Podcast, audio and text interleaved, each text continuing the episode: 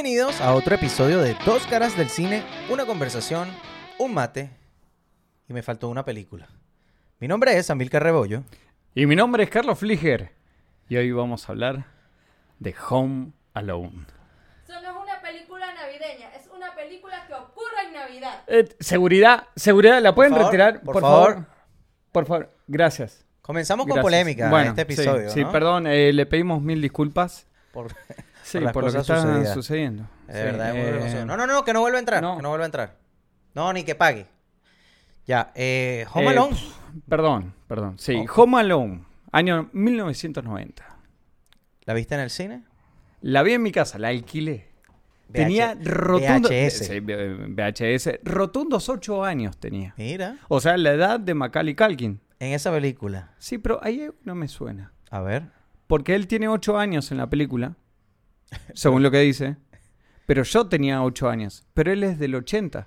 Yo soy del 82. Bueno, pero eso no tiene nada que ver. No, Eh, no, los no hay- cálculos no me dan. No hay tipos de 32 años haciendo y en el high school, eh, porque es el mariscal de campo. Claro, claro, claro, claro.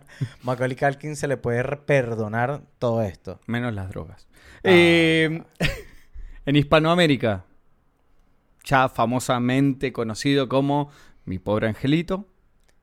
A mí me parece que ahí nos fuimos de... Sí, nos fuimos de mambo. Yo creo nos que fuimos de mambo. Pero no deja de ser bonita. No digo que sea traducción. mala, pero no tiene nada que ver. No. ¿Y en España? Solo en casa. Lo que debió haber sido, ¿sabes? O sea, lo que debió haber sido, solo en casa. Pero bueno, no voy a decir nada Sí, más. sí, sí, sí. Antes de comenzar con la película, y disculpen nuevamente por las polémicas, queremos recordarles a todas las personas que se suscriban al canal de YouTube o que nos sigan a través de todas las plataformas de streaming en las cuales aparecemos, llámese Spotify, Apple Podcast, Google Podcast y bueno, todas las demás que nos da la plataforma de Anchor FM. También nos pueden seguir en arroba dos caras del cine en Instagram. Que bueno, eh, esta película la eligió la gente. Maldigo la hora que di- te dije. Che, y si decimos al público que elijan la película, lo hicieron a propósito. Muchas amenazas. Muchas, amenazas. Muchas amenazas, muchas amenazas. Tenemos una madre ahí que no nos ve por YouTube, nos Sí. escucha por Spotify. Sí. Parece no somos lo suficientemente lindos. Es por el aspecto. Sí, yo Es por creo el que sí. Pero yo quiero, y, aprovecho de interrumpirte Sí. para, para molestar a las personas que solo nos escuchan, que vengan a video, Sí. así sea uno, unos Unos sólidos segundos. 20, 30 minutos, y que vean todo el arreglo navideño que tenemos sobre la mesa, los gorros, Atrás. todos los detalles, el Sí. arbolito. Sí. Así que por favor tómense el, el tiempo y así se 30 aprovechen minutos. Y se, ¿Aguantarán? 30 minutos dije, para que detallen todo. Hagamos primeros planos así. Eh, bueno, y esta madre no, ¿Qué nos, ha- eh, nos amenazaba. Porque eh, convengamos que dos veces tuvimos que hacer la encuesta. Porque Sí. terminó la primera vez, la primera encuesta terminó. Y nos decían, eh, pero hubo gente que no, no votó, votó, no, que no no pudimos participó". votar. Cuando tiramos la segunda encuesta, esta madre nos dice que no se bancan cuál es la película que va a ganar. Eh, Te amenazaron. sí, Amenazaron calma, fuerte. Calma. Eh, hay que decirlo, las dos, las dos, la ganó la misma película que Sí. fue Home Alone. Sí. Creo que es la película que automáticamente todo el mundo relaciona con Navidad. Sí. ¿Te parece? No.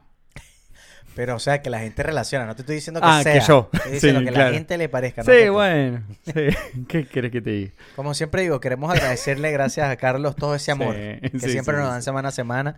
Así que muchísimas gracias. Nos saben lo importante que es para nosotros que ustedes estén ahí, que se mantengan conectados y que estén pendientes semana a semana. Eh, y para las personas que lleguen, de verdad, bienvenidos. Y ojalá no se aburran. No, y voy a decir algo que parece ridículo, pero encontré una persona, A ver. encontré una persona, la, la de Mark Ruffalo, Ah, nuestra nueva brasileña, claro, claro. eh, que dijo, yo esa película no la vi. ¿No vio The Eternal Sunshine? o No, no vio no Home vi Alone? esta, Home Alone. Bueno, es el momento perfecto para las personas que no pero han visto entonces, Home Alone. claro, yo tengo que decir, al igual que todos los capítulos anteriores, va a tener spoilers. Sí, señor. Sí, señor. Advertidos Sí, están, sí. advertidos están. Año 90 la película. Por favor, sí, por, favor. Bueno, básicamente la película se trata de un chico que se queda en casa, una familia de 975 familiares. Todos en una misma casa. Todos en una misma casa, van a viajar para París, o sea, son pobres. Sí, Y, sí, eh, sí, sí, sí. Y básicamente se quedan dormidos. Porque Ya hay a- una polémica. Ahí. A ver, a ver, a ver, a ver. ¿Puedo tirar la primera? Lance. Primer bomba. Lance. A los padres les importa un cuerno todo, ellos van en primera clase y todos los pibes van en turista. Lo mencionamos. Mariette y yo lo mencionamos cuando estábamos viendo la película. Sí suena recho, de verdad. Sí. Y Qué que no. mierda de padres. Pero Ay. en Navidad. Y la muchacha antes de entrar al avión le dice como que... eh, le dice como que, ay no, hay muchos asientos disponibles, ustedes donde quieran para que vayan juntos. Sí. Dice, no, no, no, ninguno donde quieran. Sí. Los niños me van en económico y los padres van en primera Qué clase. de- Esta película es dirigida por eh, Chris Columbus, Sí. un director que es muy particular y muy conocido por actuar, por actuar, por dirigir Por dirigir. varias películas muy famosas. Entre ellas está, te puedo nombrar, eh, de Harry Potter. Sí. Creo que la primera y la segunda. Sí. Eh, me- Píxeles. Pixels. Eh, después, eh, una que, que acá vi, va a filmar Gremlin 3. ¿Viste? Está anunciado, pero como ejecu- productor 2022. ejecutivo. Sí, Ojo, sí, ojo sí, sí, sí. No, co- no como, no Como como director, director. perdón. Pero yo lo que quiero decir está Percy Jackson, creo. Sí. No me acuerdo si Narnia. Está la Harry Potter. O sea, de verdad, Sí. este tipo siempre ha actuado con niños. Sí. Ah, eh, Mrs. Doubtfire. Esa, esa nos faltaba, Mrs. Sí. Doubtfire. Eh, creo que también dirigió El Hombre Bicentenario, si mi memoria no falla. Y él Sí. eh, siempre ha trabajado con niños. Y de hecho, cuando hicieron las películas de Harry Potter, él lo eligieron por su buen background, eh, sobre todo a nivel de dirigir actuaciones a, a- a niños. ¿no? Totalmente, totalmente. Evidentemente, esta película es protagonizada por Macaulay Culkin, Joe Pesci y Daniel Stern. Son como el, los, los Los principales. sí. Y creo que Katherine O'Hara. Sí, exactamente. Son ellos cuatro como los que nos importan en, Sí, esta, en esta historia, o los que traen.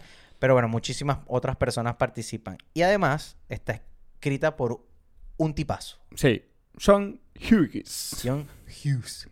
O Hughes. Hugh Hughes. Que tiene una película A ver. que es un emblema. No hay nadie de mi década. Por ahí de tu década. De tu década. nadie, no. nadie lo conoce sino por Home Alone. No, no, no, no. Yo te voy a tirar esta película y vos me vas a decir, tenés razón. A ver. El Club de los Cinco. A mí no me gusta esa película. No, no, no, no, no, Que te guste o no te guste. Ah, ok. Mira, ahora soy yo el que te lo dice, ¿no? Sí, es verdad, es verdad. Que te guste, a mí tampoco Se me cambiaron gustó. los papeles Sí, en Navidad. sí, un sí, milagro de Navidad. Gracias, Santa. Gracias, Santa. Eh, Eh, The Breakfast, Breakfast Club, ¿no? Breakfast Club. Eh, peliculón, peliculón. A mí esa película no... Es aburrísima, no la entiendo. O es- sea, no es que no la entienden. Pero eh, hay que, hay que admitirlo. Es un emblema no- norteamericano. Sí. Los norteamericanos consideran esa película un clásico de Ojo, culto. Tiene una música. Sí, sí, la música la sí, hostia. sí, te la, sí te la doy. Pero John Hughes también participó, bueno, creo que también en Mi Pobre Angelito 2. Sí, exactamente. Eh, Beethoven, gran película Beethoven. Beethoven, qué, buen, qué bueno, un perro que toque piano. Sí. Qué bu- Ah, una que vos habías mencionado, pero no me acuerdo en cuál, en qué episodio. dilo, dilo. Flower. Fluver, Fluver era un clásico en Venezuela. Que todos no los lo vi. domingos. No lo vi. Fluver con Robin Williams. Sí. Peliculón. Peliculón. Peliculón. Sí, bueno. Eso. Sí. Eso. Sí, sí. Y ahora pasábamos, pasamos a la música. La música, te digo algo. Yo pensé que esta película era como, si se quiere, un chiste. Sí, ¿Sí? sí. Y de repente ves quién hace la música. Y tú dices, ¿y qué? Wow. Esta, Sí, gente, esta gente ojo, apostó desde el principio por alguien grande. John Williams. John Williams es con... Yo creo que podríamos contar con, la con la man- palma. con una sola mano Sí, sí, sí. del top 5 de los mejores eh, Compositores, compositores de películas de la historia. O sea, si no es el número uno, si- Sí, le pega. es el 2, Sí. máximo 3, pero de ahí no baja. O sea, Tenemos la trilogía, la primer trilogía de Guerra de las Galaxias y el Imperio contraataca. Sí, creo que va a pegar. Me creo que va a pegar. Eh, no sé por qué se me hace Superman del año 78. sí. Guarda la tosca. Eh, pero, o sea, películas, Tiene Con Indiana un Jones, renombre. Tiene Jaws, tiene las de Harry Potter. una cosa Tiene de puros, loco. puros soundtracks que son Locura. clásicos. Locura. Puros clásicos del cine. Eh, Y bueno, participa en esta película que tú dices y que es raro. pero te resulta tan raro.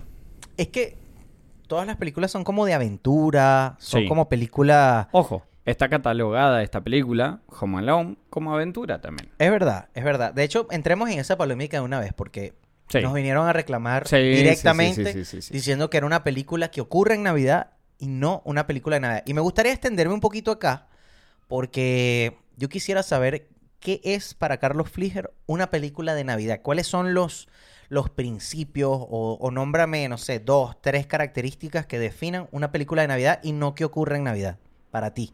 Eh, primero, esta ¿Qué- época para ¿Qué mí... ocu- ¿Qué ocurre en Navidad? sí, sí, sí. Esta época para mí es un dolor de cabeza. Claro, Sí. claro. Porque detesto las películas de Navidad. Ok. Creo que hay una que fue votada, Sí, tuvo dos votos. dos votos.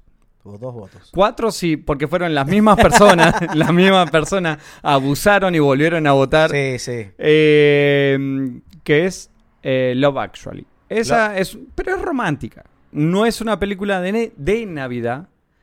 Insisto, ¿qué es Aunque para tiene Carlos una- Fliger? algo que tiene que tener una esencia de lo que es la Navidad.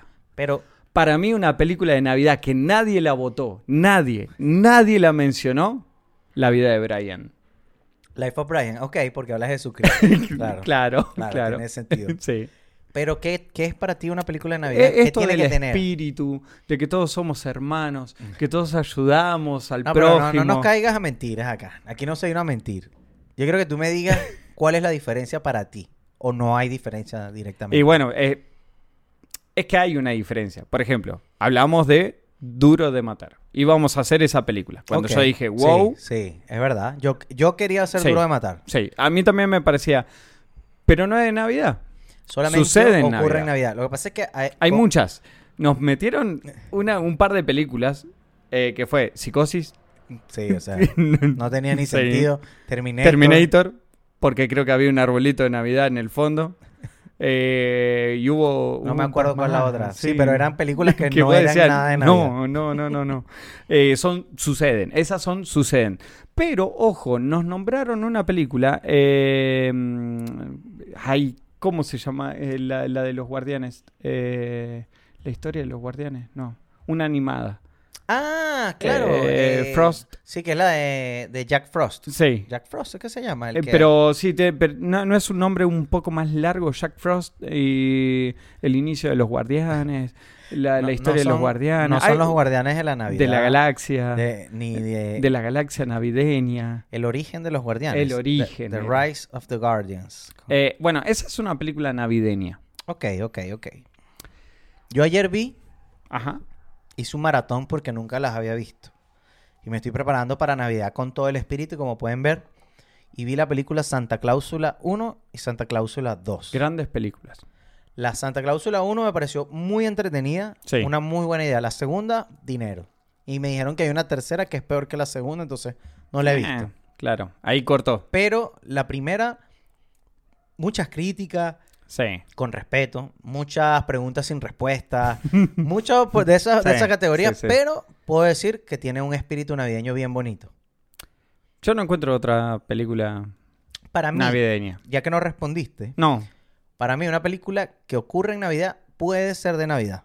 Vamos a comenzar por ahí, ¿ok? Puede ser una película navideña. Que ocurre en Navidad es evidente. A ver, para mí, Love. Actually es una película navideña. Ok.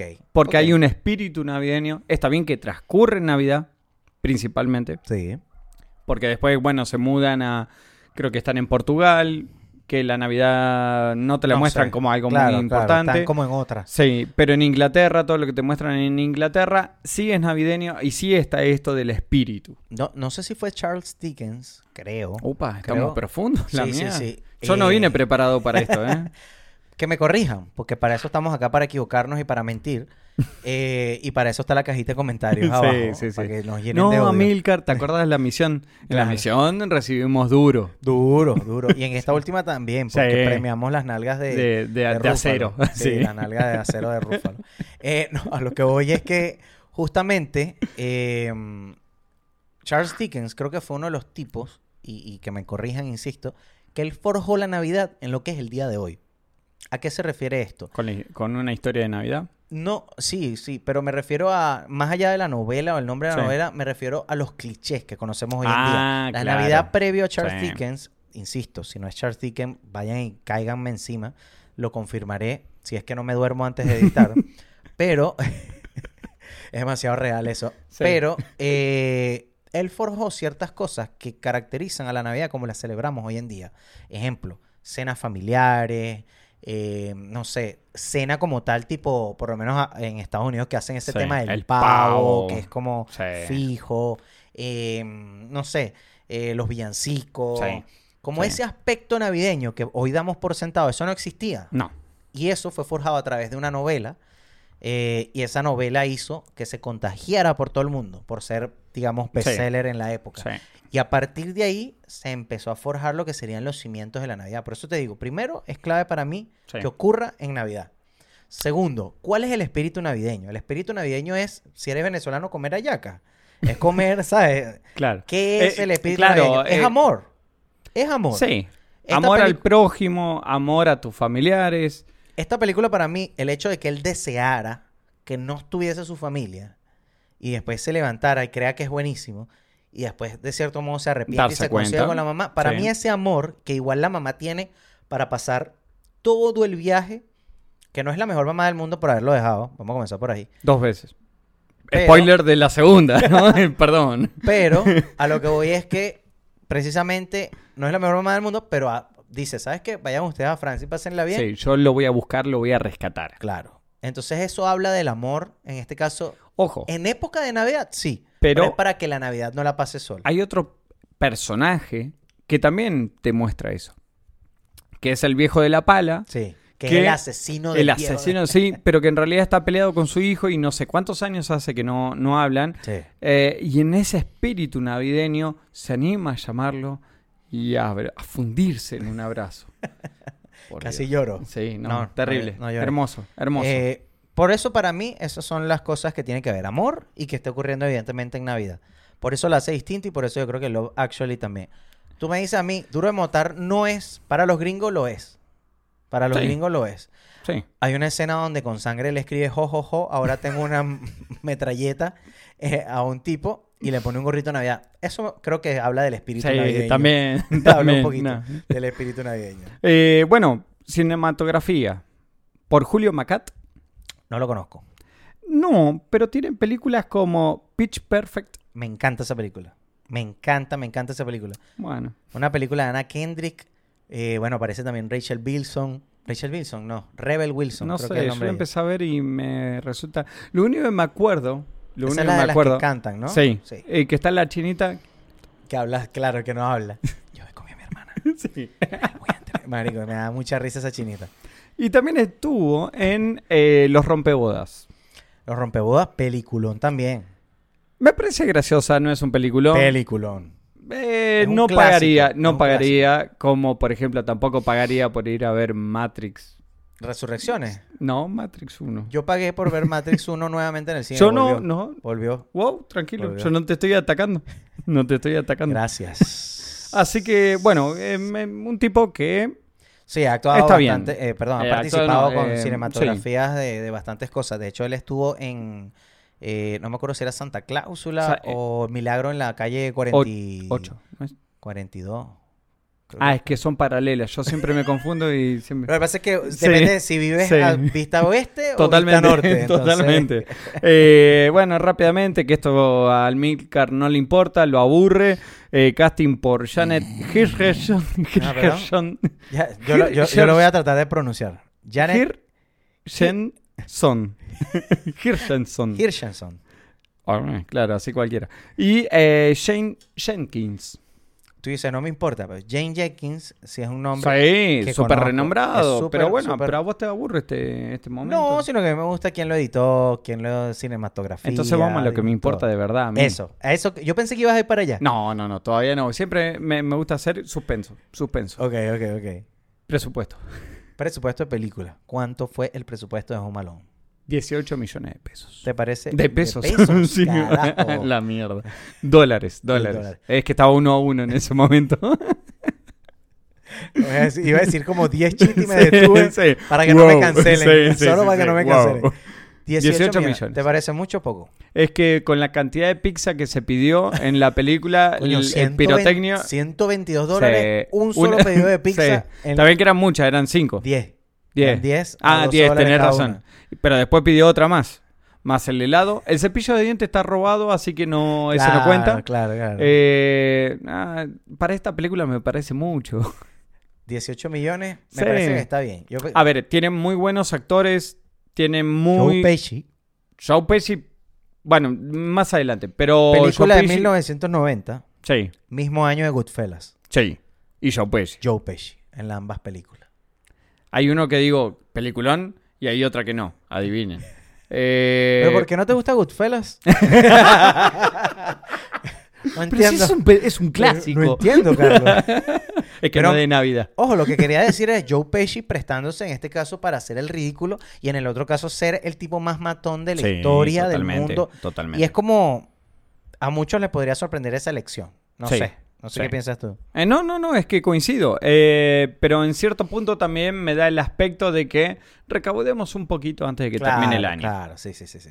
Va, termine, creo que es mitad Igual de- yo creo que él era amigo de muchos de los que participaron Sí, en, el proceso creativo. Sí. Eh, recaudación. 476.5 millones de dólares. ¿Cuánto, ¿Cuánto será eso? Vamos a calcular. ¿Querés calcularlo rápidamente? Sí, 480, pon, eh, entre 18. Sí. Quiero saber a cuánto, Cuatro, cuántas veces. a ver, 7,6, dijiste. 476 sí. Eh, hacemos dividido 18. 26 veces. Poquito- 26 más, ¿no? En poquitito más de 26.4. 26 veces lo que costó hacerlo. ¿Te parece Injusto, justo? Injusto, totalmente injusto. Yo creo que tendría que haber tenido, con suerte, un millón, millón y medio de dólares. Próximo episodio hablaremos de alguna obra para ver si a Carlos le gusta. Yo Sí, creo, sí, sí, porque Hay una obra, Hamlet, no sé si la escuchaste, por Dios Dios. mío. Pel- cero no sé. Ojo, la película de Hamlet, bueno, no, ya me estoy desviando, después me, me retan, me Esta retan. película estuvo nominada, aunque no te, te moleste, no, sí, a dos me Oscar. molesta, sí, me Estuvo- molesta. Yo sé que te molesta, aunque te moleste a dos premios Oscar. Sí. ¿Pero quién? Eh, no me acuerdo si uno había sido Macaulay Culkin. John Williams a la John mejor ori- canción original y John Williams a la Bueno, mejor música original sí. score. O sea que es como Sí, sí, sí, sí. Eh, no, no sé por qué se me había hecho Macaulay Culkin. Macaulay Culkin ganó un American Comedy Award en ese año y ganó, ya te voy a decir, ah no, fue un Chicago Film Critic Association de la, bueno, de la cuestión pero de Chicago. para tener ocho años, ¿cuántos premios tenía yo a los ocho años? Mm, cero. Dos medallas de oro en 50 metros mariposa. ¿En serio? ¿Con Creo ocho que- años? Creo que más. Creo que más de dos oros. No sé. Eh, sí, sí, sí, yo. No, no, no Macaulay Culkin, yo. Ah. ¿Tú sabes que en esta película participa el hermano de Macaulay Culkin? Yo de repente no sabía, pero tú sabes el niñito que está en la mesa que dicen Fuller, que se va a orinar. Ese es el hermano. Él es el hermano, se llama Kieran. Kieran eh, Culkin. Sí, pero tuvo mejor. eh, em, bueno, mejor. Ya creo que nadie se acuerda quién carajo es el pibito ese. Macaulay Culkin. No, no, no, no, el hermanito, pero actuó en películas importantes, en series, en muchas series. Sí. CSI creo que estuvo, eh, y si no fue CSI, estuvo en una de estas ER o algo por Claro, estilo. no, sí, Pero digo, eh, en series muy, muy renombradas. Bueno, más, ¿no? más recientemente un serie, una serie que está habla- dando de mucho de claro que se llama Succession, que está en HBO. El- y esa una- la tengo pendiente. no la quiero ver para no gastarla, ¿sabes? Sí. Porque quiero enterarme que la van a cancelar y arrecharme Sí. en medio del camino. Eso es lo que me pasa con la serie. Pero hay una película que él participa que me encanta que participe, que es Scott Pilgrim vs. Sí. The World. Esa película me fascina y que él aparezca en esa película es como, wow. Yo genial. insisto, esa película se va a enojar eh, el compañero de la madre violenta. eh, se va a enojar que voy a decir, no me parece una buena película, me parece bastante mala, pero no puedo dejar de mirarla cuando la estoy viendo. Ok, ok. Eso- Pero eso porque tiene una cuestión de de edición sí. que me Rápido, retiene. Rápido, Sí, rápido. sí. Bueno, Kieran Culkin es este niño Fuller que lo, lo aplastan con una silla y tiene los lentes. Sí. Va a dormir Un con papel él. patético. Un papel- sí, sí, Sí. totalmente. Tendría que como dos años menos que él, más Sí. o menos, que Macaulay Culkin. Sí. Eh, también hay una aparición especial de John Candy, que fue un comediante muy De importante los años 80. 70, 80. Sí. Y hasta mediados de los 90, Sí, hasta creo. que fallece. De estos comediantes típicos, ¿no? Norteamericanos. Norteamericanos. Como, hay que decirlo, obesos. Sí. que terminan teniendo como, como un final trágico, ¿no? Sí, Como sí. Jim Belushi, como, mm, se me olvidó el nombre de esto, Chris Farley, o por lo menos en este caso John Candy, de estos tipos que fueron como una John marca Candy, registrada. Sí. eh, Mucho estilo, John Candy, como el habla y Sí, todo, ah, sí, totalmente. Tiene- es que tiene una forma de hablar también muy particular. El humor que hacía, eh, eran las, todas sus películas eran todas bastante parecidas, ¿no? Sí, Cambiaban sí. por ahí un poquitito Sí, ya, no- ya dónde no es- ocurrían, ¿no? Ya no es un traje de, de banda, sino un traje de... o Totalmente. un- ¿Cómo es? Un smoking o Eh, otra cosa. ah, eh, recuerdo, no, no me acuerdo el nombre de la película, pero recuerdo una que eran dos personas que tenían que viajar de un lado al otro porque perdían un vuelo, alquilaban un auto y pasaba de todo en ese auto. Aburridísima la película. Pero no me acuerdo, y no me acuerdo quién era el, el compañero de, De Candy. Candy. Eh, pero eran todas más o menos igual. Fíjate, en este papel hizo un papel similar. No se prendió fuego el auto, pero casi. No sé si te parece. ¿O ¿Qué? no tenés algún otro dato? Un, un solo datico extra, nada más. Eh, me encanta un personaje. Y es Buzz, el hermano que le hace bullying a Macaulay Culkin. Que en este caso se llama Kevin. Se desapareció ese. De hecho, ese vi una ¿no? foto actual de él Sí. y ya ni se parece. Pero me encanta el papel de ese niño tipo cara de malo, grandote, bullying. Jodido. Jodiendo al, al, al hermano al hermanito. menor. Sí. Me gustó. Eso, no sé. O sea, tuvo un papel que aparece tres o cuatro veces y te digo, no es que me guste el bullying, no es que estoy incitando No eso. sé. Para mí estás haciendo. Yo lo que quiero decir es que en ese papel es muy creíble. Y lo hace muy bien. O sea, no es Sí, demasiado sí. pesado. No es como... como No, no, sí, es pesado, pobre, eh, Ah, pobre pobre- Kevin. ¿Eh? ¿Cómo la sufre? Sí, le- bueno, pero no va a ser Culpa pesado de él. si se comió toda la pizza de queso del pobre Kevin. Qué rabia. Forro. Ahora sí, ahora sí. Eh, Vámonos a la pausa para sí. volver con las categorías. Bien. Escena favorita de Home Alone. Película de 1990 con Macaulay Culkin o Solo en casa o Mi pobre angelito. Tú sabes que antes de que digas tu escena favorita, había una película que se llamaba Daniel el Travieso. Sí. Esas películas, yo no sé por qué yo confundía a los carajitos y son que sí totalmente distintos. Estoy hablando en la época. Sí. Y a Pero mí estaba el dibujito. me aparte. llegó, claro, a mí me llegó a gustar más Daniel el Travieso que... Me eh, parecía más creíble. Me gustaba. Sí. Me gustaba como ese tema del viejo este, se me olvida el Sí. nombre de bigotes, que era de Daniel el Travieso. Sí. Pero bueno, nada más quería meter ese insight Wilson, insignificante. el señor Wilson. Wilson, el señor Wilson. Bueno, es buena memoria. Ay, Cada tanto, ¿eh? Para estupideces nomás. Eh, mira, escenas favoritas no tengo ninguna, si vamos al caso. Eh, Puedo sacar algunas cositas. Eh, vos me lo nombraste a Fus. A Buzz. ¿Por qué puse Fus? Porque...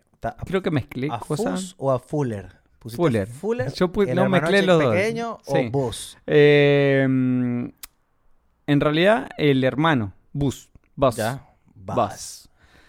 Eh, la forma que tienen de, sobre todo cuando eh, interactúan eh, Kevin, o sea, Macaulay Culkin, con, eh, ay, no me acuerdo el nombre, que, Buzz. eh, que- claro, con Buzz, pero el actor, digo, eh, Se llama Devin Rattray. eh, con razón, no me acordaba. Sí. Eh, Buzz.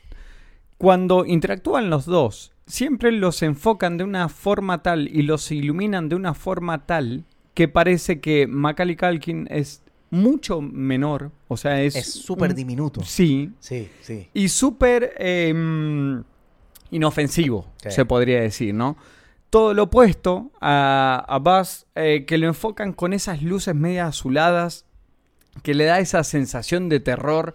eh, y enfocándolo desde abajo para hacerlo gigante. Como ocupando gigante, toda la toda pantalla. la pantalla. Sí, sí, sí. Entonces, eh, por ahí ese recurso, yo decía, mierda, es- eh, está interesante por ahí eh, esa, eh, esa forma de, de- de filmarlo, que lo hace un poco más interesante, ¿no? Ok, ok. Pero como escenas en sí, no logré sacar ninguna. Eh, te voy a ser sincero. Eh, fue una película que en su momento, cuando la vi, me gustó. Tenía ocho años. La volví a ver ahora y no me acordaba lo pedorra que era la película. No me divirtió en ningún momento. Ok. Eh, viéndola ahora con estos ojos un poco más crecido, qué sé yo, no Como me gustó viejo- para nada. viejo choto. viejo sí. amargado, sí. Eh, no, no, no me gustó un poco. Yo, yo tengo varias escenas favoritas. Yo las La puedo decir. mierda. Lo que pasa es que entiendo lo que quieres decir, pero yo lo que pienso de estas películas, más allá de que vaya a ganar un Oscar o de que me vaya a sentir Es que mejor, sabemos que esto no... yo creo que me hace viajar a mí a mi época de cuando era niño. ¿Me entiendes? Y yo Claro. creo que eso es lo que rescato y en este caso lo hago como directamente Pero es que tuvo un mal recuerdo. tocando yo. la nostalgia. Es Hay- que esa hay- nostalgia me pegó para me pegó al revés. Hay en chistes realidad. malos que te digo algo, eh, los tengo como críticas con respeto. Las tengo críticas con respeto y Claro. las voy a guardar. Porque hay cosas que no, enveje- no envejecieron bien. Hay, hay cosas que no envejecieron bien. Pero bueno. La escena con el hermano mayor, este Sí. boss, que tiene esta cara de bullying, y están viendo por la ventana al hombre de la pala. Sí. Me encanta porque cuesta la historia en el, el hermano para Sí. joder a sus dos hermanos pequeños. No, y De- un primo. Y a- ah, no, era el primo. El primo y el razón, hermano. Y en este caso Macaulay Culkin, claro. Cómo el señor mató a su familia y vive en el vecindario escondiéndose desde que lo mató en 1950, 70 años, qué sé yo. Y me encanta porque te muestra mucha información la escena mientras expone un poquito a los personajes. En este caso, ¿cómo le hago yo el análisis? Por eso es que me gusta. Sí. El análisis es el hermano mayor siendo un bullying, explicándole algo para joderlo. Sí. En este caso, la inocencia de Macaulay Culkin, que está súper asustado mientras escucha todo esto. Y al mismo tiempo mostrándote que hay un viejo en el vecindario que va a ser clave más adelante Sí. por el espíritu navideño, por la historia, por lo que ocurre, Sí. todo eso. Y te está dando toda esta información con solamente una pequeña escena. Añadido a esto, lo que tú mencionas, cómo lo graban a él de Sí. manera espeluznante. Sí. La música que se juega en ese momento me parece componente fundamental para hacer esa escena como espeluznante. Sí. No, es que, no es que a ti te da miedo, No, no, pero te pones en los zapatos, en este caso de Kevin, y dices, Con ocho años. está asustado. Sí. Porque este viejo, y además el viejo voltea y cierran la- Sí, las persianas y sí. qué sé yo, y se escucha como un trueno. Es como, me parece muy lindo cómo el hermano mayor se está aprovechando de esta inocencia de los hermanos y el primo. Y Igual el primo medio gil, ¿no? Creerse, sí. pues tienen más o menos la misma Claro. edad y estaba igual de asustado que el pobre Kevin, ¿no? Totalmente. Y me, me encanta porque, eh, como te digo, expone. Y, Sí. y la exposición en, en las escenas donde aparece sobre todo Boss, creo que es mi personaje favorito, Sí. eh, son muy buenas. Porque incluso cuando él le va a pedir para dormir con él, para no dormir con Fuller, Lo manda a freír churro. pero, pero llegan a la, a la habitación donde está él y hay una araña. Una tarántula, que también va a ser clave más adelante. Sí. Entonces, lo que te digo de exponer en este caso y además delatar un poco del personaje, porque ¿qué niño tiene una tarántula? Un niño que es malo. O sea, es como la imagen, ¿no? No necesariamente Es que, eso es eh, fíjate, hoy en día, pero eh, en eso te iba a decir, eh. Era un cliché. Eh, justamente eso te iba a decir, ¿no? Que es el estereotipo del tipo malo. Claro. Tener un cajón prohibido, un Una baúl prohibido. serpiente, una cosa. Pero era el momento, ¿no? Claro. Era esa época. Esa época estaba ese estereotipo. Claro. Hoy el estereotipo es mucho más violento, ¿no? Eh, Sí. Si vos ves las películas más o menos a- para adolescentes, ves que es bastante más violenta la Sí. cuestión. De hecho, de hecho, yo siempre hago una relación con un un curso que tuve la suerte de hacer con respecto al cine, que hablan siempre de que en la época de los años 10, 20, 30, no sé, era como que el bueno se vestía de blanco y, y el Sí. negro de negro para diferenciarlos, en este caso en las películas blanco Sí. y negro. Y era como para hacerlo súper obvio de que el blanco era el bueno en este sentido. Nada racista, ¿no? Para la época. No, Pero bueno, pero eso lo cambiaron con eh, Rock One, que el negro lo visten de blanco. claro, totalmente. Está bien. A lo que voy es que... Espíritu navideño. A lo que voy es que de repente eh, en esa época los estereotipos existían y no es la excepción en los años 80. Sí. Además es que lo que te digo, envejeció mal, pero tú nunca puedes juzgar una película o una decisión creativa que se hace basado en- No, en, el contexto actual. Tú no puedes, traerte, no puedes traerte una película de los 30, de los 20, de los- tienes que ponerte en los zapatos de lo que era la realidad Sí, en esa época. sí. Esté bien o esté mal, pero era lo que había. Y Totalmente, tú tienes que evaluarlo totalmente. en base a Sí, eso. Y esta película pasa eso. Eh, otra escena que me pareció muy interesante, me enfocan dos veces cuando eh, Kevin va hacia la iglesia. Una vez queda en, no sé cómo le dicen ustedes, al pesebre. Al pesebre. Qué Por loco. fin, Sí. algo te- que Ay, llamamos tenemos- igual. sí. El pesebre. Eh, que se esconda ahí en el pesebre para evitar que Claro. los ladrones lo vean, Claro, bla, se bla, bla. disfraza como de uno de los, no sé. Pastorcito. Es un pastor, claro. Pero en la segunda toma, que ya es de noche y él entra en, en el- La iglesia. en la iglesia, ese movimiento de cámara rodeando tanto la iglesia, el coro, Claro. hasta llegar a el viejo con, Claro, con la pala. eh, el viejo de la pala con, eh, con Kevin, eh, creo que está muy bien logrado. Eh, ahí creo que es como el punto mayor de, de este espíritu navideño, que- ¿no? yo- Que estamos llegando casi al final de la película también, no, claro, y que, y que se ha estado, por así decirlo, construyendo en base a eso. O sea, Sí. viene de abajo hacia arriba esa película Sí. con respecto a eso. Sí. Porque él pasa de decirle a la mamá en una discusión, te odio, eh, quisiera que no existieran, yo no quiero familia Totalmente. y tal, porque se siente que es el menor o, o sencillamente es el que ignoran, qué sé yo. Y con todo esto, él lo que hace es como que eh, sencillamente reflexionar a lo largo de esta película. Es- hay partes chistosas o no, que de repente Sí. te puedes reír o no, pero al final sí, sí siento que tiene un mensaje. Por eso es que a mí no me parece mala esta película, porque de repente yo creo que la gente le pasa por encima muchas decisiones que se hacen de manera creativa. Por ejemplo, hay una escena donde me... Donde te digo esas escenas que me quedó marcada, no porque sean mis escenas favoritas, sino por el tema de que envejeció mal. Y es cuando el hermano mayor se come la pizza, ¿no? Este boss se Sí, come la pizza, sí. empiezan a discutir y tal. Y bueno, con esta, esta discusión, él golpea como, a- creo que son unos potes de leche, caen Sí, encima de, caen los de los pasaportes. Todo un desastre. Vos Y- decís ese movimiento de cámara. Don- pero antes de eso, Ah, perdón, perdón. primero todos se levantan, todos lo golpean, qué sé yo. Y, no, o sea, lo golpean, me refiero, golpean al niño pequeño con la silla, Sí, lo pegan sí. a la pared, qué sé yo.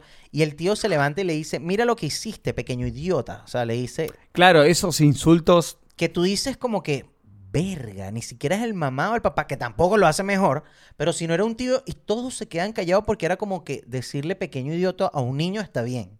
Y es ahí que, wow, esa parte yo y Sí. que, claro, Fuerte. fuerte. Fuerte. O sea, eh, ¿Y 1990. cómo lo tratan, no? Eh, porque si vamos al caso, si analizamos un poco más fría la situación, en realidad eh, no, no había hecho nada malo. Claro. No era un, un tipo súper travieso ni nada por esto. Totalmente. No era Daniel el travieso. Claro. Y, y todos en contra de él.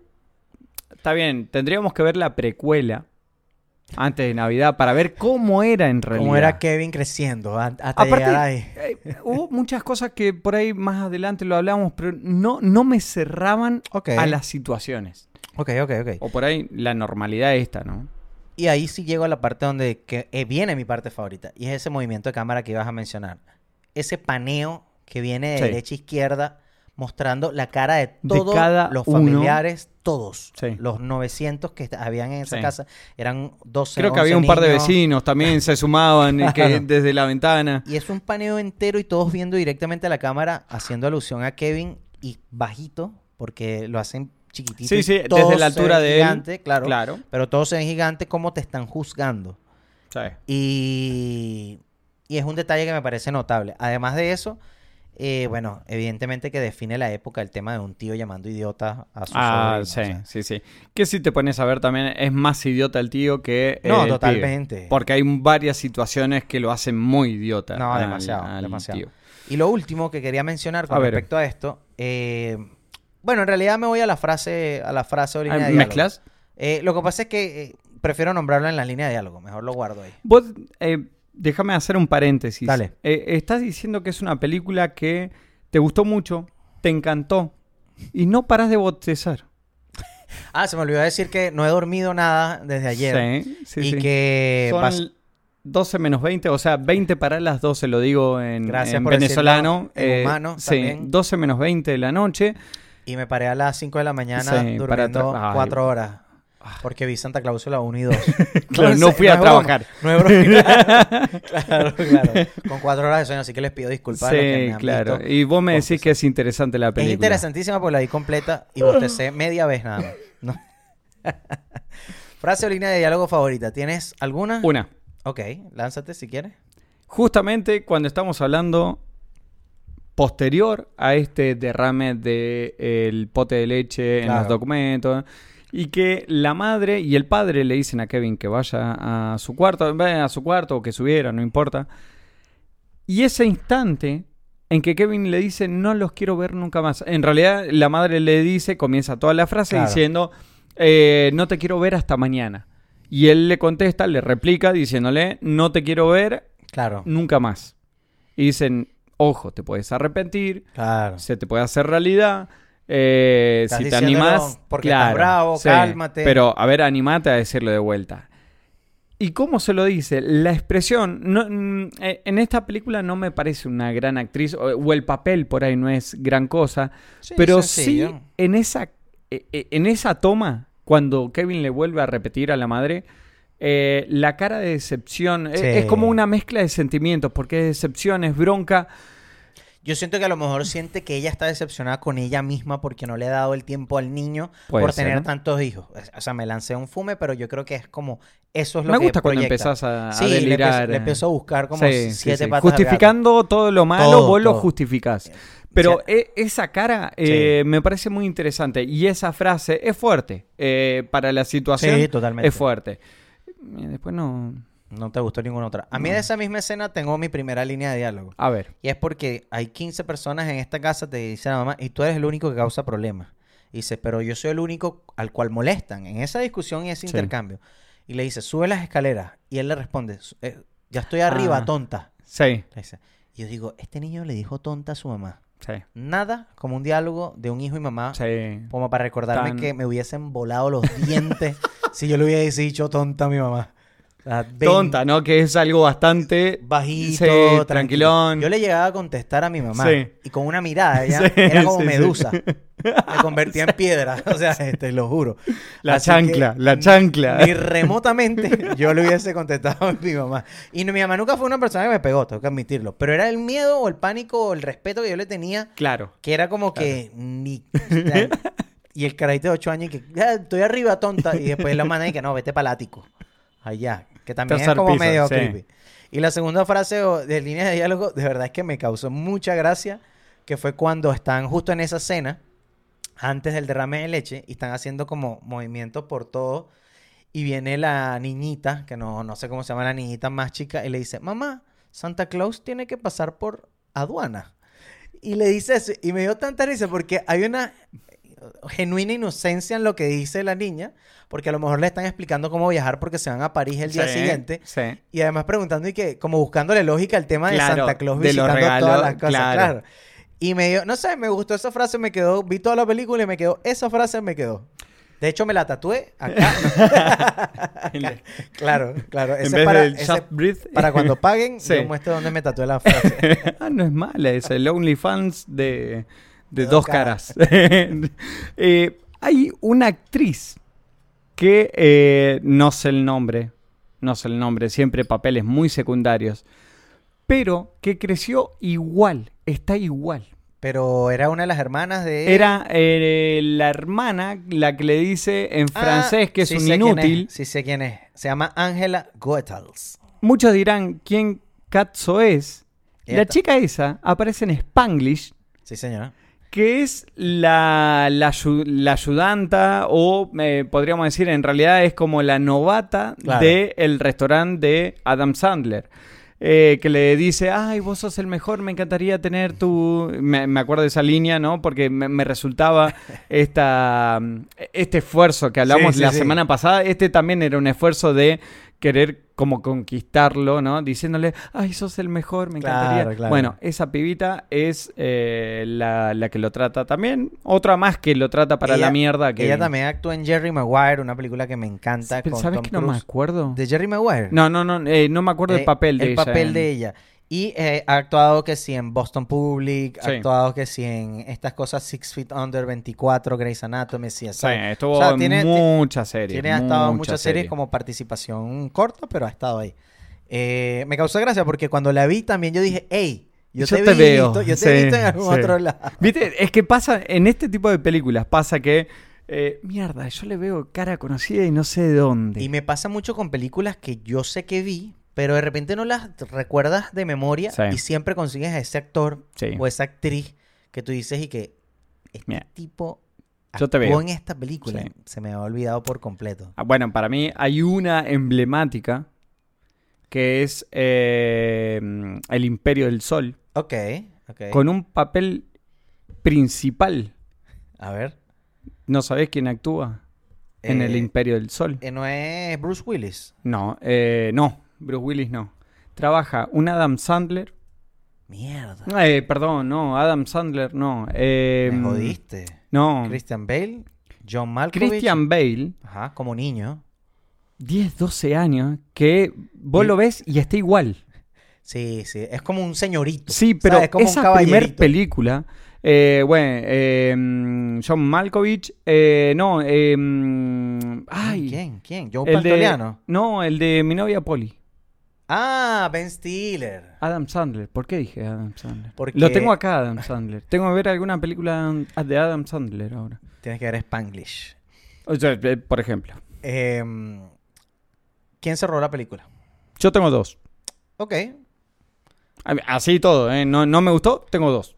Yo tengo dos, dos cosas de la película que rescato. Y era Boss, ya lo mencioné antes. Sí. Y me gusta el papel del tío Frank. Porque es un tío imbécil, es un tío estúpido, un tío eh, miserable. Sí, un tío que... que- Robaste los cuchillos. Ajá, Eh, guarda la pimienta sí. y la vaina porque es cristal de verdad. Eh, champaña aquí no se ah, no, terminaba no, de sentar. eh, llenalo, llenalo. No, no, no, pero hasta el tope. ese, ese personaje me gustó Patético. porque me dio rabia. Yo dije, sí, o sea, porque yo agarré y terminé de ver la película y dije, este personaje no me gustó. Y de repente digo, ¿pero por qué no me gustó? Porque actuó bien. Porque te Porque incomoda. es despreciable. Sí. Y yo dije, el tipo actuó demasiado bien. Y fue el personaje que más me molestó de toda la película. Pero no se la robó. Eran cosas No, que me gustaron. no, No, no, se la robó. Y bueno. Macaulay Culkin creo que es el clásico. No, yo no fui por ese lado. Ya, a ver. Uno, Joe Pesci. Película que tenga Joe Pesci. Para mí Joe Pesci es de los que se roban las películas. Ah, entonces no quisiste entrar en lo obvio. Claro, claro. Bueno, a ver este dos. Lo que se roba la película, para mí, es que en más de una oportunidad utilizan el nombre de la película, típico de los años 90, 90, 80. Hablamos de eso en el primer Sí, episodio. por eso. eh, y, y me recordé justamente esas palabras. Sí. Y digo, mierda, lo nombraron como cinco veces. Sí, cuidado sin más. Sí, sí. Porque cada vez que hablaban por teléfono, his, eh, Home Alone. eh, Home Alone, eh, no sé qué, no, no me acuerdo. Me da mucha risa porque generalmente cuando hablan con la policía Sí. y esa llamada a la policía es una escena que me gusta bastante porque es como Es chistosa, esa sí es chistosa. típico que no te paran y te, te Sí, dicen sí, para sí. otro departamento. Sí. Y me gusta porque el actor que está en el otro departamento, El de familia, creo que. claro, eh, que él está esperando que si los padres lo golpearon, que si, o sea, bastante fuerte. Se el había chiste, intoxicado. Claro. Eh, o alcohol, no sé, como que dice muchas cosas, pero en realidad lo que me gusta es que ese actor participó en la serie Friends y él era un vecino fastidioso. Y cuando lo veo, sí, él era el vecino que vivía en la primera temporada, en el- no me acuerdo si era en el departamento de abajo, y él siempre se molestaba por el ¿Sabes ruido. que no me acuerdo. Arriba. No importa, no importa. Pero fue así como cuando lo vi, yo dije, ¡Ah! Friends. Así como claro, típico de la claro, gente claro. que le gustó. Aparte asqueroso el tipo, pues está comiendo, se le cae todo arriba del teléfono, Sí, te- le daba sí, lo mismo, seguía hablando. Ah, no, De no hecho, es para mí, eh, te lo vuelvo a pasar para vos. A eh, mí me hizo demasiado ruido cuando le cayó la comida encima del y teléfono. quedó pegado. Ay, horrible. Es como el TOC se me activó. sí, sí, sí. Críticas con respeto. O, o tenías alguien más que No, no, no, es que básicamente era eso, ¿no? Joe Pesci y esto que nombraran tantas veces, típico de, esta, de estas películas. ¿no? Ahora sí, críticas con respeto. Tengo muchas. Y tuve que frenar, pues dije, bueno, basta. No, Te pero- estás poniendo denso. Yo puse uno y dije, ¿sabes qué? Yo creo que Carlos va a tener muchas. Sí, te lo juro, sí, te lo juro sí, que lo dije. Entonces yo voy a, yo voy a agarrar y voy a decir la mía y después nos vamos con el, con el Bien, testamento que tienes ahí de Sí, 25 páginas. Sí. Tú me vas a decir a mí que en una casa se va a ir la electricidad Sí. y ahí... O sea, no te vas a dar cuenta, vamos a comenzar por ahí. Sí. Pero lo voy a replantear mejor. Tú me vas a decir a mí que se va a ir la electricidad en una casa donde hay como unas 25 personas más o menos. Sí. Y ninguno se va a dar cuenta. Ninguno. Yo estaba dormido y se iba la electricidad en Venezuela, cosa que no es muy común. Estaba más una en vez al- estos últimos. 10 y 21 años. Em, mierda. Yo de una vez me despertaba, ya sea por el calor o no. Ay, es el frío. Está bien, no te despiertas porque hay frío. Sí, pues la calefacción. ¿Y la calefacción? ¿Se apagó? No, porque no es electricidad. Era leña. Sí. Que esa parte es buena, porque ese recurso de que Sí. fuese de terror, Sí. sentí que era como cuando yo vivía en mi casa en Venezuela. Tenía yo me- un no. coso de leña. No, la sensación que yo tenía cuando apagaba la luz de la cocina y salía corriendo al cuarto, pues sentía que había algo detrás de ti. claro, sí, sí, Yo sí, sentía que Macaulay Culkin tenía eso cuando estaba allá abajo y veía que se movía la cuestión. Yo no, no me voy a extender mucho con las cos- con las cuestiones que eh, me daban miedo de Porque- noche. Porque todo. No, no, no, no. Mi papá me curó. ¿En serio? Sí. En base a eh, golpes. No, no, no. Un susto. Un susto. Eh, fui a comer eh, a la noche, fui a... Me abalancé contra la heladera. Eh, fue casi un, un asalto, lo que hice. Y mi papá me asustó. No, no voy a entrar mucho en, en el tema. Tu papá dijo, si tú te vas a comer toda la comida No, y no vas a poner pensó- dinero, te voy a joder. Él pensó que estaban robando la casa porque eh, cuando cierro la puerta de la heladera, él ve como ah, eh, Una estela. una estela de luz que está, viste, como Ajá. buscando algo.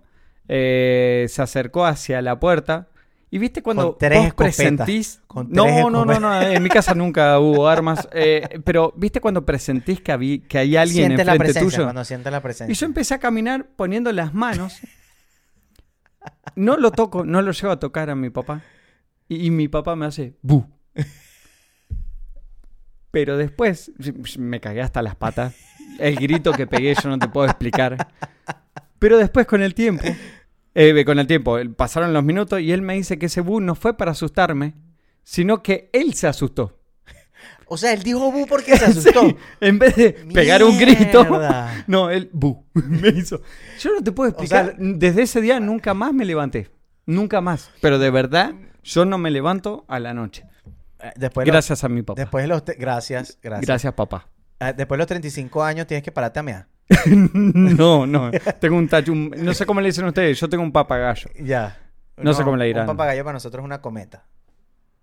Eso para nosotros Listo, sí. se cagó toda Lo la- siento, porque tiene Sí. forma del pájaro, que es un papagayo, que es como un loro, Esto una también, guacamaya. esto tiene entonces- el pero bueno, bueno. eh, ninguno se va a dar cuenta que se fue la electricidad. Ninguno. es en Aparte, serio. me vas Ninguno. a decir que todo bien, eléctrico. La alarma está bien, ¿no? Sí, pero Está ninguno bien. tiene a rosquita.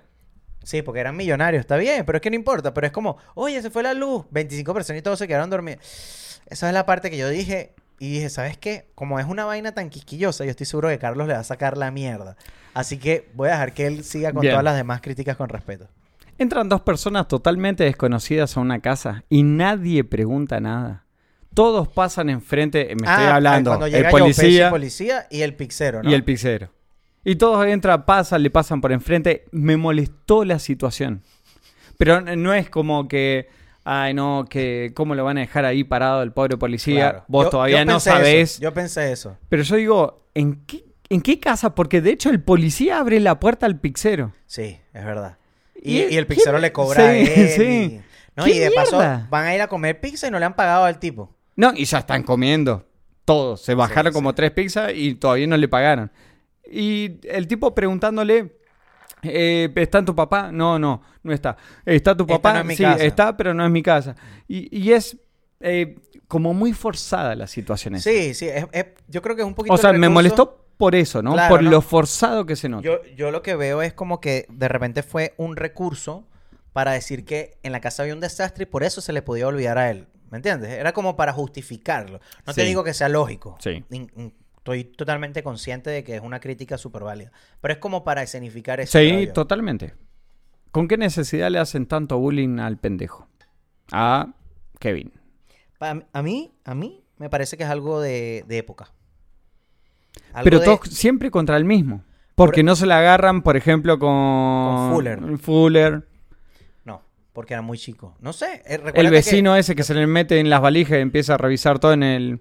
O sea, insisto, yo, yo voy a lanzarme aquí de- para defender a muerte esta película. Para mí es para que tú como espectador le agarres empatía. Ese, no, no, a claro. Kevin. Vos te pongas... En el eh, punto de, sí, ay, pobrecito, pobrecito, Él no pobrecito, él es pobrecito". malo. Es- está justificado Sí, que sea un niño malcriado. ¿Me entiendes? Pues le dicen inútil. Bueno, entonces ahora cosas. te lo voy a dejar en paz. Pasemos a los adultos. Los adultos no tienen justificación. Los padres, los dos, a este pseudo policía, que está también el, el, ¿El pixero, Ajá. y dan tanta información. Sí, información de nos vamos 15 días, nos vamos a París Claro. y vamos a hacer escala acá. No vamos a estar, la casa va a quedar sola, pero tenemos luces automáticas y tenemos... Claro. Igual sí. ¿Qué Ya necesidad? en esa época, ya en esa época, uno ya sabía Sí. que no podías hablar ni hasta con tus conocidos. Claro, creo. claro, claro, claro. Eh, me- eso también me sonó A mí, a mí esa parte me hizo... mu- No, no tengo justificación alguna. Solamente el hecho de la ignorancia de la época porque era una familia millonaria.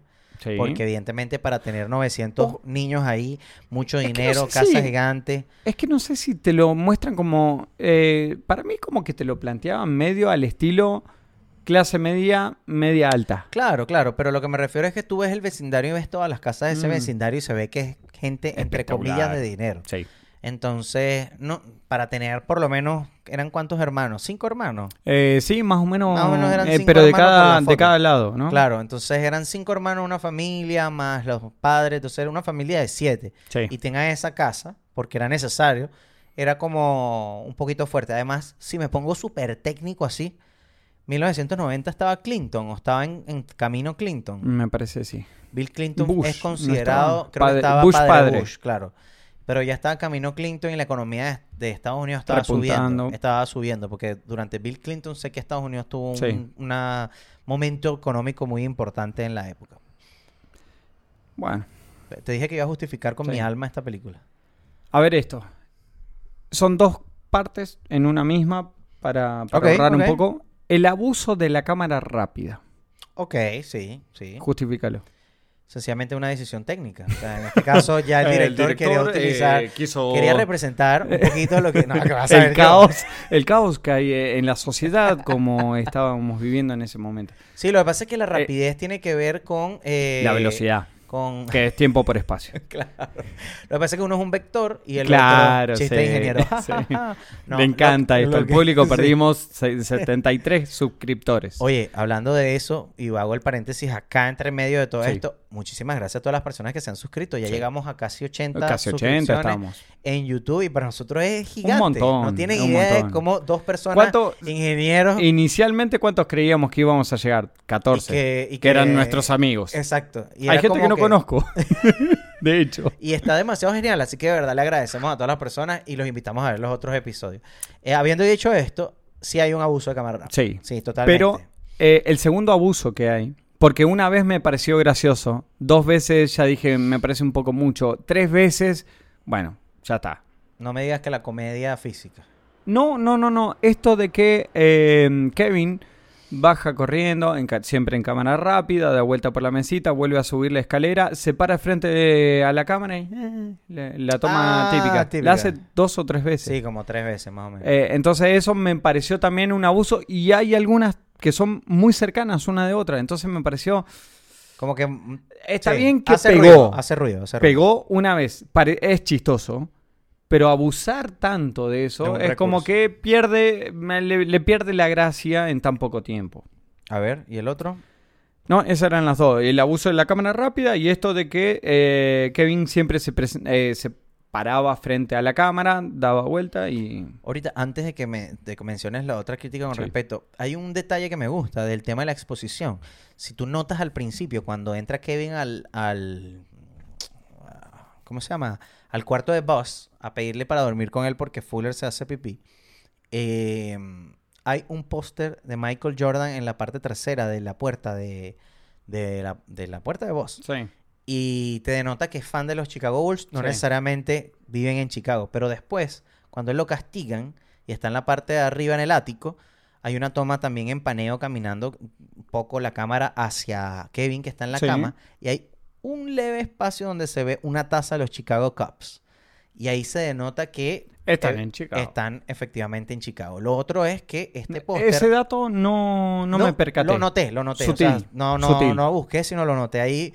Es súper sutil. Sí. Y lo otro es que yo en algún momento, coño, hay vainas que yo no recuerdo de esta película. Hay cosas que de verdad no recordaba. Y digo, oye, están mostrando a Michael Jordan y no se le muestra la cara en el momento de la primera Sí. aparición. Y yo dije, oye, será por cosas de marca, marketing, Claro. copyright, qué sé yo. Sí. Pero después, en la escena donde los tipos regresan a la casa y ven que hay mucha gente, que Sí. él pone las cuerditas estas, eh, O sea, le ve completo. se le ve completo a Michael Jordan. Y yo dije, ah, pero hacen entonces mención con algo que expusieron antes. Antes. Era algo que quería mencionar, que noté. Eh, ¿Qué aerolínea te deja embarcarte sin siquiera presentar El un documento, sin revisar nada? Y no, no, no, pasen, todavía el avión está. Es muy 990 eso. Vos decís. Antes 2001, Mm, 11 de septiembre. La- las aerolíneas... eh, vamos a ser sinceros. Un avión es un autobús con alas. Es un autobús con alas, es Nunca un vi- colectivo sí, con nunca alas. vi un colectivo volar. Pero bueno, Eso es lo que es un avión, básicamente. Entonces te hacen pasar por todos estos controles para que te dé a ti cierta sensación de seguridad, pero cuántas cosas la gente pasa, porque la gente pasa cosas, ¿me entiendes? Entonces a lo no que sé voy qué es, estarás pasando vos. Yo no, no lo Bueno. conozco. No lo conozco por las dudas. pero a lo que voy Estoy es, por viajar pronto. No, deténganlo, deténganlo. no, no me pongas en aprietos. Entonces me parece que eh, era como una flexibilidad, era una Sí. flexibilidad que había en la época. Te dije que lo iba a defender con mi alma. ¿En qué momento, en qué momento logras engañar a un repartidor de pizza con una película sabiendo en qué momento exacto rebobinar, eh, rebobinar o adelantar la película para que coincida todo el diálogo? Yo intento con películas que conozco de pe a pa Pero y que- nunca le pego. Pero Kevin la vio muchas veces, porque era una dos película... veces, dos veces, porque no se la dejaban ver. dos veces en el momento que la vimos, pero él la debió haber visto muchas veces porque ya sabía lo que venía. De hecho, él ya se sabía el diálogo. Sí, de hecho. De hecho. Viva Kevin. Y por último, pues yo dije, bueno, ya está, cortemos, pues vamos a hacer un capítulo de una hora y media solamente de crítica. Última. Tengo muchas más, pero última. Pero última oficial. Bueno, dos más, déjame. Eh, el estereotipo del padre y del tío. Sí. Inútiles los dos, que todos se los tienen que preguntar a, a sus respectivas Sí. esposas porque no saben dónde está el cargador, porque no saben cómo hacer tal cosa, no saben hacer tal otra. Eh, lo miserable del tío, esto que hablábamos. eh, un estereotipo excesivamente marcado. Sí, no, y de hecho el papá, que supuestamente no era tan inepto, Sí. diciéndole, mira, tienes que pagarle el tipo de la pizza. Entonces, Claro, claro. Es como, mm, no sé si es que ella es la que hace la plata o sencillamente él es flojo en la casa, que es lo que más me parece Eh, para tiraba la más época. a eso, ¿no? ¿Me entiendes? Tiraba más a eso. Pero sí, es una crítica que te denota la, la época en la cual está establecida, ¿no? Esta película. Pucha, me estás aceptando la crítica. Vamos a la última. Vamos a la última. Estamos en el. en. en la iglesia. Ok. Eh, el viejo se le acerca a Kevin, empiezan a hablar y le dice: Me puedo sentar, bla, bla, bla. ¿Qué persona le pide consejos a una criatura de 8 años? En serio. Se- Te entiendo que lo ten- tenés que poner una parte emotiva en la película. Sencillamente a lo mejor él, Solamente quería que lo escucharan. él sentía, a lo mejor viendo a Kevin, que era su hijo, cuando era niño. Y sencillamente quería hablar con él. No me lo empecé a Viste, justificar de ya, esa ya te quedaste forma, callado porque sabes que es verdad. no. Porque, porque de repente hay gente que No te me ve que... en argentino, ¿eh? No me- cuando te que indican... sos eh, pelotudo. Entonces a mí me parece que cuando estás diciendo pelotudeces... me- Disculpen los argentinos por mi acento de mierda. Eh, mi, mi imitación de mierda. Em, no, pero yo creo que sí. De repente una persona mayor ve en un niño ese, ese arrepentimiento, ¿me entiendes? Y él hablándole a él, de repente se desahoga lo Pero que tiene con el me pareció- mucho más emotivo eh, cómo intentaba acercarse a su, a su nieta es- que estaba en el coro. Ok, ok. E- eso me pareció mucho más emotivo que contarle toda la historia a Kevin. Que Kevin le daba consejos excepcionales. De hecho, fue psicólogo después. sí, sí, sí, sí. No, bueno, no me cerró. Ya con esa es... Podemos pasar. Preguntas sin respuesta. ¿Tienes? Tengo dos. Yo tengo una que es como muy específica. A ver. Tú sabes que viene la hermana mayor y está contando todos los niños. Y está el vecinito que lo confunden. Sí. ¿Cierto? A- Que- a ver, La tienes en la- No, no, no, no, no, no. no. Ese vecinito que lo confunde con Kevin, pero Sí. Kevin en realidad está en el ático. Está vestido igualito, toda la cuestión, misma edad, lo que sea. Ese carajito agarra y se mete en la camioneta y empieza a ver un poco de juguetes en la caja. No me acuerdo cómo se llama el vecinito. No, no me acuerdo. Pero era, tráigame algo de Francia. ¿El vecinito se roba algunos juguetes que está ahí o no? Mira, lo que te muestran no es por defenderlo. Pero, Pero- te pero- muestra que pero si no agarra te y ven- vuelve a meter. Pero si no te ven, no es robar. claro, claro. Todo lo que no se vea no sucede. ¿Sí? Si el otro no te vio, no sucedió. Eh, no, pues lo que se ve es que agarra y vuelve a meter porque ve otra cosa que le interesa más, pero es como que agarra y, y vuelve a meter. Claro. Eh, saca y guarda, saca y guarda. Ese personaje, ese carajito me encantó. Porque él aparece dos veces Súper molesto. y ladilloso. Sí. ¿Y por qué? Sí. ¿Y por qué está en esa Sí, época donde te sí, preguntan sí, todo? sí. ¿Y por qué? Y funciona. Y esta es una camioneta que tiene 16 válvulas, no sé qué, no, 1.8. Es 4x4. 4x4. Y es y que, carajito, ya te dije que no. Sí. Que esa parte es medio crítica con respeto, porque es como, ¿quién deja montar al carajito en una camioneta para hablar con él? Pero bueno, es la parte Años comédica. 90. Es la parte comédica de la película. Estamos eh, en el momento que Kevin hace su primer compra sola. Que le pregunta a lo del cepillo de dientes. Sí, sí. Aparece el viejo. Pone la mano sobre el, sobre el, Sí. el mesón. Y se ve que tiene la mano cortada. ¿Con qué se cortó? Mucho ¿Fue trabajo. podando? Del hielo. Mucho ¿Fue trabajo. por la pala? la pala, la pala está vencida. ¿No será que mató a alguien? Al niño que tiene guardado año Claro, 50. En la sal, que lo Bueno. momifica. La sal los Ah, momifica. Qué Sí, buena esa parte. sí. Esa es una. ¿Viste que te gustó? Ajá, ¿cuál es la otra pregunta? La segunda. Si hacemos comparativa. Ah. Podemos, me- hay un término que me gusta y lo estoy utilizando. Creo que lo uso muy mal, pero no me importa. Si hacemos un crossover Mira, está bien. entre el episodio de la misión y esta película. ¿Qué Esta coro? esta es ¿Qué mejor. coro es mejor? ¿El de los indígenas o el de la iglesia? Evidentemente más emotivo el de la misión. Te estoy respondiendo con, respondiendo con seriedad. Sí, yo no me, estoy, no me estoy riendo. Por eso. Pero, Déjame acomodar. pero, más inocente que Jomalón, imposible. Más inocente que un indígena que no habla No. latín y te canta el Ave María. Bueno, pero los enseñaron. Déjame volver a acomodar. Te sientes Esto como es con el sí, cabello ¿no? largo. Claro. ¿Tienes alguna otra crítica? Eh, perdón, No, pregunta sin respuesta. Podemos ir a los premios. No, no, yo tengo una última pregunta. Esta Sí. es la última pregunta A y con esto vamos a los premios. Ese vecinito, ¿verdad? Que es fastidiosito. ¿Tú crees? No sé. Esta es una pregunta para ti, para todos los que nos escuchan y nos ven.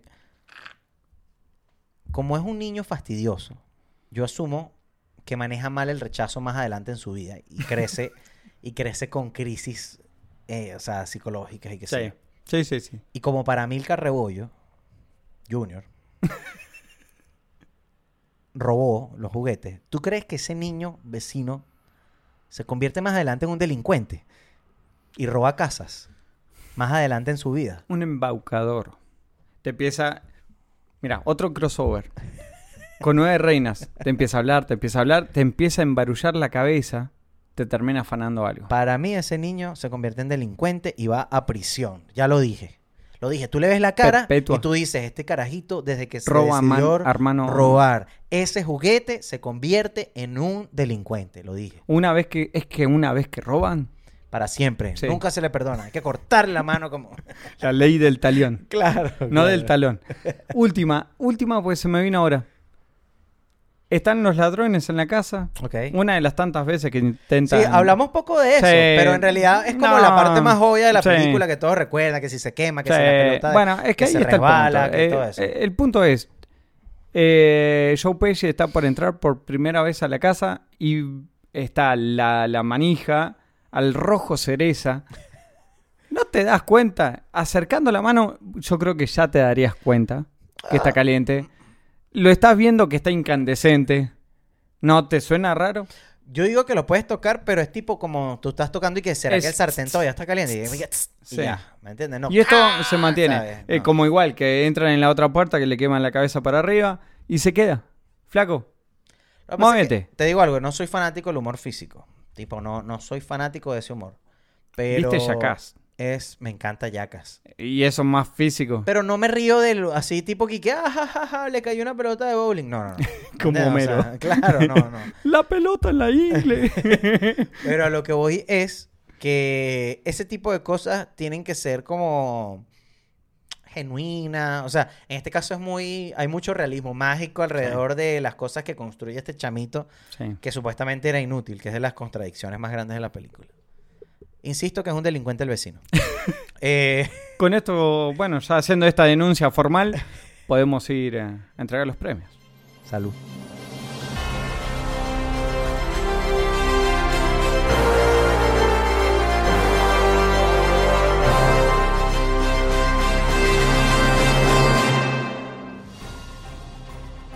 La alfombra roja está servida. Los premios de Dos Caras del Cine regresan en su 97 edición. Nos encontramos en el episodio número 26. 26. Nunca jamás imaginamos que íbamos a llegar al episodio 26. Es muy especial para nosotros estar aquí en esta noche donde ven que no nos pusimos trajes porque Sí. básicamente nos estamos asando. Asando para ustedes. Nos estamos La cabeza, derritiendo. Yo la tengo.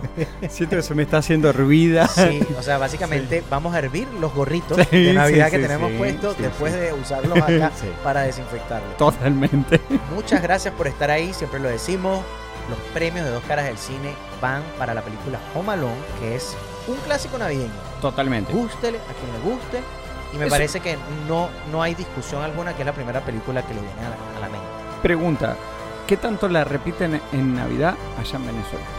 En este Hay un canal- Tengo cuatro años sin ir para allá. Pero en el momento hay un canal que lo pasa siempre. O sea, al menos un fin de semana. Claro. Fijo, fijo, fijo, fijo. Nuestro queridísimo Telefe, ¿Ok? canal de Buenos Aires, que siempre nos miran y nos levantan. Saludos eh, para sí, Telefe. Gracias. Gracias por levantar todas nuestras notas Claro y todos sí. nuestros comentarios.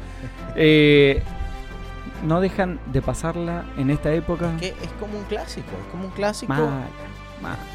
Es un clásico. A mí me parece que, yo siempre lo he dicho, no sé si lo he dicho en otro episodio, pero hay tres películas que siempre pasaban. Eran las únicas tres películas que veía mi mamá. Cuidado, bebé suelto. Bueno, esa también la pasaban. En Cuatro. real- en realidad Ya son cuatro. No, pero yo quería nombrar las tres películas que siempre ve mi mamá. A ver, Jumanji era como un fijo. O sea, Jumanji era una película fija que mi mamá aquí que genial. Matilda. Matilda. Bueno, Matilda es increíble. Bruce, Bruce, Bruce, Bruce, Bruce. Matilda. nunca la vi. Y siempre, ¿en serio? ¿Nunca Sí. viste Matilda? Por favor, voten con Matilda en la próxima encuesta por para que favor, sea la próxima película.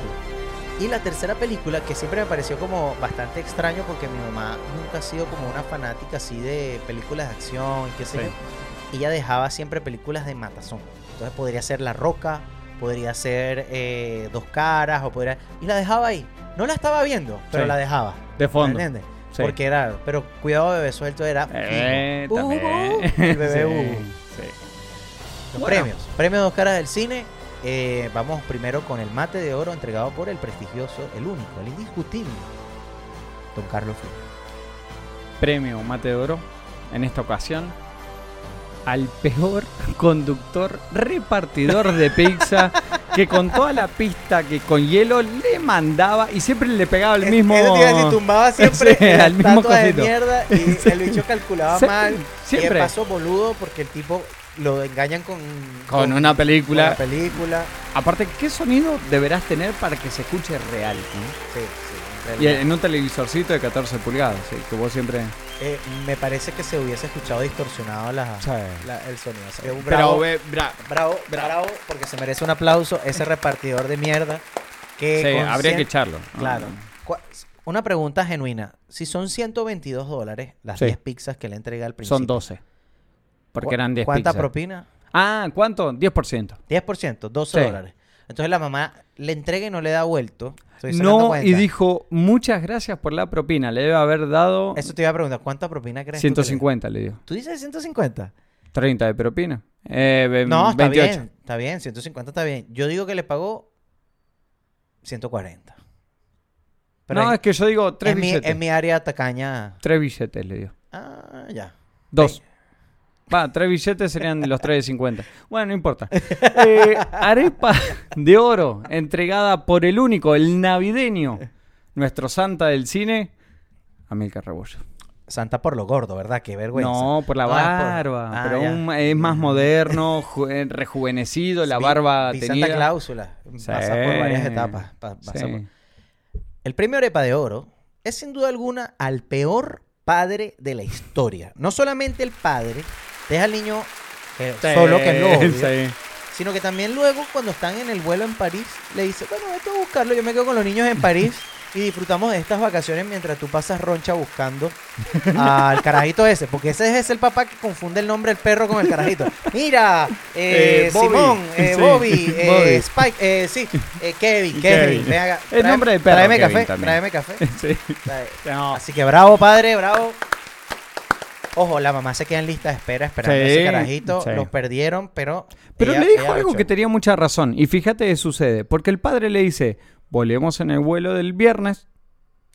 Y lo hice como si no pasara nada. Y que Claro. Ese, ese seguro está vivo. Pero fíjate toda la vuelta al pedo y el gasto innecesario que hizo la madre para llegar 20 minutos antes. Claro, claro. Que ellos, que, que no les gusta Claro, Francia. sí. Bueno, que- ahí, ahí po- podemos cerrar con el tema del espíritu navideño. Y creo que cerramos la polémica. ¿Por qué se regresan ellos? Porque, la tenían Navidad- un vuelo. Porque la Navidad se trata de pasarla en familia. ¿Me entiendes? Tendremos que ver a... A ver si convencimos Sí. a la productora Sí, a con el si tema te- de que ocurre en Sí. Navidad. Bueno, muchísimas gracias como siempre por estar semana a semana, bueno, en este caso cada 15 días que estamos sacando episodios nuevos, como pueden notar. Ahora voy, vienen vacaciones. Eso te iba a decir, vienen vacaciones, hay que hacer anuncios. Carlos se va de vacaciones hacia la grandiosa y hermosa Argentina.